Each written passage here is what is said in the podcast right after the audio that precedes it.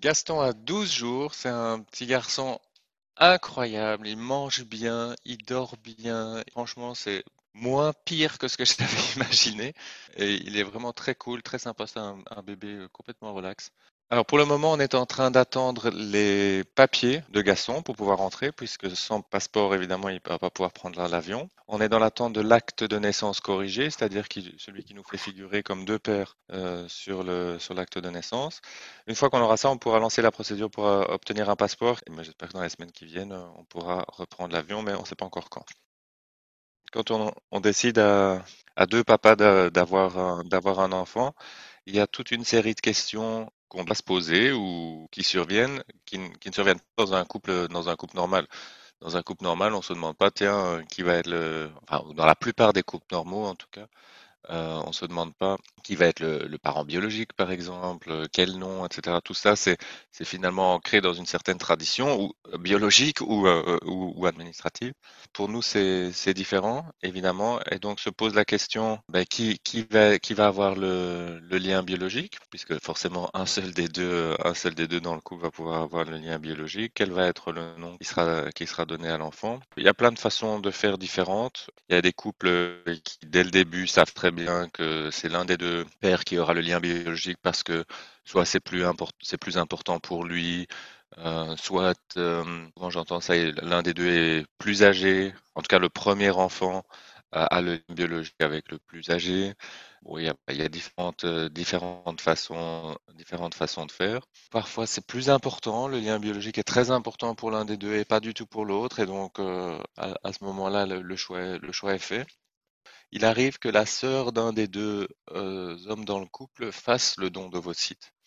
Et donc, l'embryon est créé à partir des ovocytes de la sœur de l'un et avec le, sperme de l'autre. Et donc, il y a finalement un lien biologique direct ou un peu indirect avec les deux, avec pères.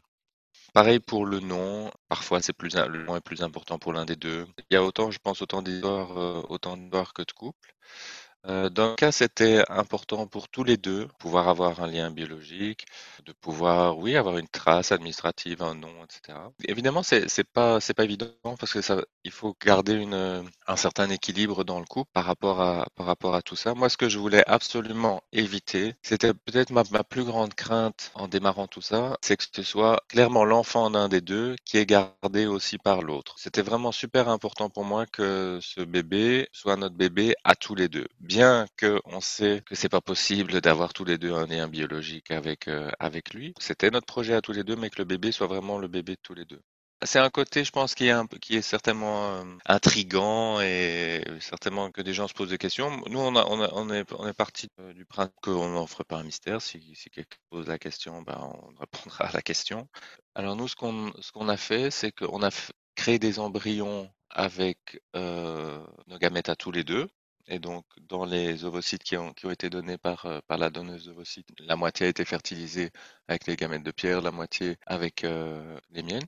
Et donc, on a des embryons tous les deux. Initialement, on s'était dit, ben, on demandera à la clinique de fertilité de sélectionner le meilleur embryon. De tous ces embryons qu'on aura eu, ben, qu'ils prennent celui qui, qui a finalement les meilleures chances les meilleures chances d'aboutir. Quand on est arrivé à ce moment-là, on a eu une conversation avec la clinique de fertilité qui nous a dit qu'ils avaient tout plein de très bonne qualité, qu'ils ne pouvaient pas les différencier, que donc c'était pas possible pour eux d'en sélectionner. Et donc, on a décidé de leur demander de choisir un embryon au hasard. Donc c'est la clinique de fertilité qui a dans tous nos embryons, ils en, ont pris un au hasard et ils nous ont pas dit lequel c'était. Donc pendant la plus grande partie du parcours, en fait, on n'a pas su à, qui appartenait l'embryon. On l'a su parce qu'on a dû le savoir à la fin pour les aspects plutôt administratifs, parce que ce ce lien biologique euh, est mentionné dans dans les jugements euh, qui sont établis euh, ici aux États-Unis. Donc à ce moment-là, on a dû le savoir. Mais pendant tout le parcours, on n'a pas su. Et donc on avait aussi décidé que, en ce qui concerne le nom de famille, on donnerait comme nom de famille le nom double, c'est-à-dire nos deux noms de famille composés, donc avec un tiret entre les deux, et avec comme premier nom de famille le nom du père qui n'était pas le, le père biologique, de sorte que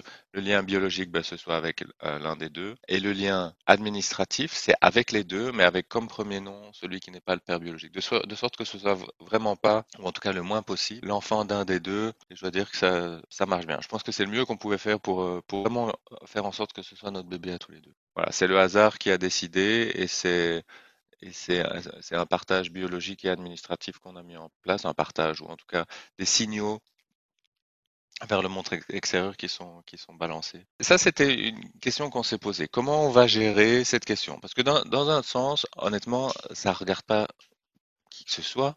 Moi, quand si quelqu'un si essaye d'a- d'avoir des enfants puis finalement n'y arrive pas pendant un moment et que je connais pas forcément la question, je vais pas commencer à leur poser plein de questions sur sur leurs inséminations artificielles et sur sur et sur un tas de choses. Après, je comprends que ce soit une question qu'on puisse se poser de, façon tout à fait euh, naïve, hein, et, donc on est on est parti du, principe que voilà si on si on nous posait la question, ben on, va répondre à la question. Mais c'est vraiment quelque chose qu'on a dû discuter. Et là, je me suis euh, pas mal renseigné auprès d'autres euh, couples de papas pour voir comment ils faisaient les choses.